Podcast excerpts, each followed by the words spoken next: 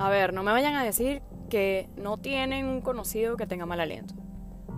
Y lo peor de todo es que tenemos 3, 4, 5 años conociéndolo y nunca le hemos dicho absolutamente nada. Pero sí hemos hablado a sus espaldas sobre lo que pasa, ¿verdad? Hemos hablado con su primo, con su tío, con su hermano. Ver, fulanito tiene un aliento horrible. Uy, sí, desde hace demasiado tiempo. No se cepilla. Uy, no, qué asco. Ey, o sea, dejen de ser así y sencillamente hablen con él. Ayúdenlo. Ayúdenlo porque no hacen nada burlándose y suponiendo por qué tiene mal aliento. A ver, les voy a poner un ejemplo mío. A mí me han dicho que tengo mal aliento. Una vez, por cierto, era un novio que yo tenía, me dice, hey Ale, tienes un aliento súper raro, pero no es aliento que, que no te cepilles, sino que de verdad es un aliento raro, a óxido. Y yo, wow, o sea, me morí de la vergüenza.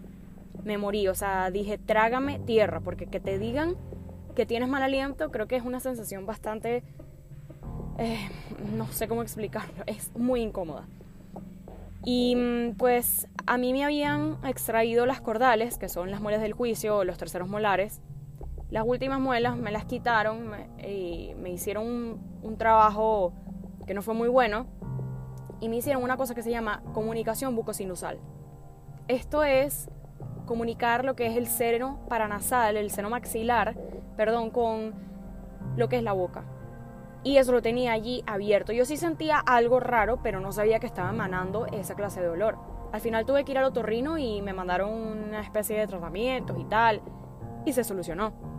Entonces, no supongan, o sea, también tengo gente que dice, no, esta persona tiene mal aliento, seguramente es porque tiene gastritis. Señores, no, la única forma de que se comunique el estómago con la boca es cuando eructas. Es decir, que para tener mal aliento por el reflujo tiene que estar eructando demasiadas veces al día, valga la redundancia. El mal aliento viene de muchas, de muchas cosas. Y uno teniendo mal aliento, bueno, yo ahorita no tengo mal aliento, pero cualquier persona que tenga mal aliento no sabe que tiene mal aliento, no lo sabe. Y no es por cochino, o bueno, o tal vez sí, no se sabe.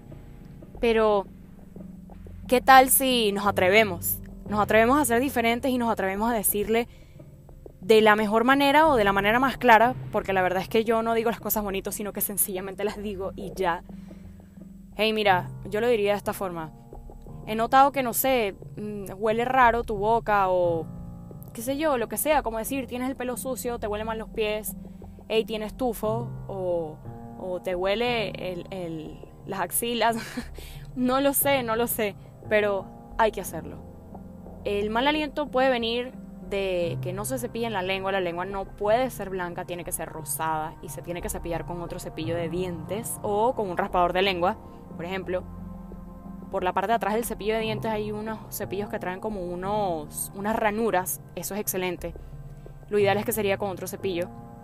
Y también puede ser porque tienen comida entre los dientes.